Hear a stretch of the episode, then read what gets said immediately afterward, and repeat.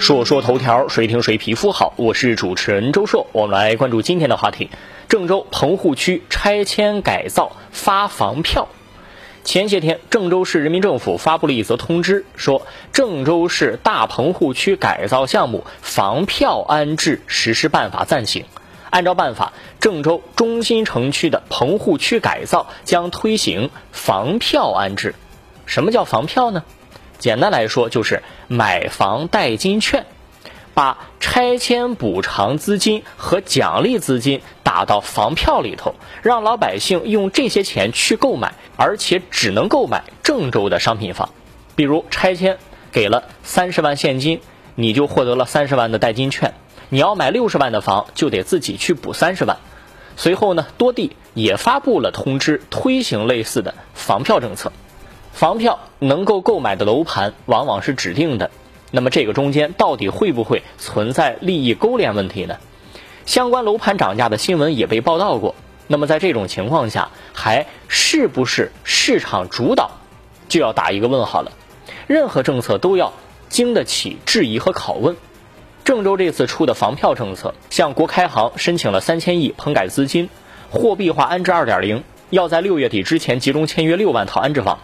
我是不太懂这个脑回路，你有钱搞拆迁安置，没钱解决烂尾楼吗？而且为了防止拆迁户拿到钱不买房，搞了这么个房票制度，房票去其他城市根本不能用啊。房票在逻辑上没毛病，什么钱不钱的呀，直接政府信用背书，减少交易损耗。实际操作里却存在很多隐患。因为有很多处行政介入，每一层的介入都有可能是一层寻租，直接给你现金，你可以买房，你也可以不买，去外地支个小摊儿或者回老家存进银行都随你。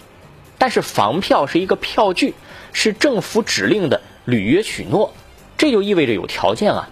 如果地方想拖住地价或者拉动区域经济和人口的入住率，那么就有可能指定房票的适用范围。要么你要为郊区贡献人口，要么你为市区贡献负债。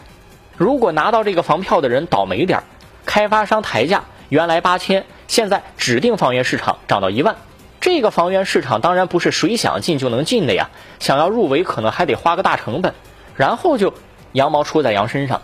再倒霉点儿，买了期房烂尾了，怎么办？地方在房票问题上的背书是对交易的背书，交付问题谁也保证不了。开发商能拿着房票抵买地钱吗？这个也没说明白呀。短期内类似政策肯定是能拉一波交易量，毕竟拆多少就得买多少，要不然你放手里也没用。危旧老的范围画的越大，被倒逼进新房交易市场的人就越多。但如果扩大范围，就无异于饮鸩止渴。房票这个事情，我认为要慎重。说说头条，谁听谁皮肤好。我是主持人周硕，下期节目咱们接着说。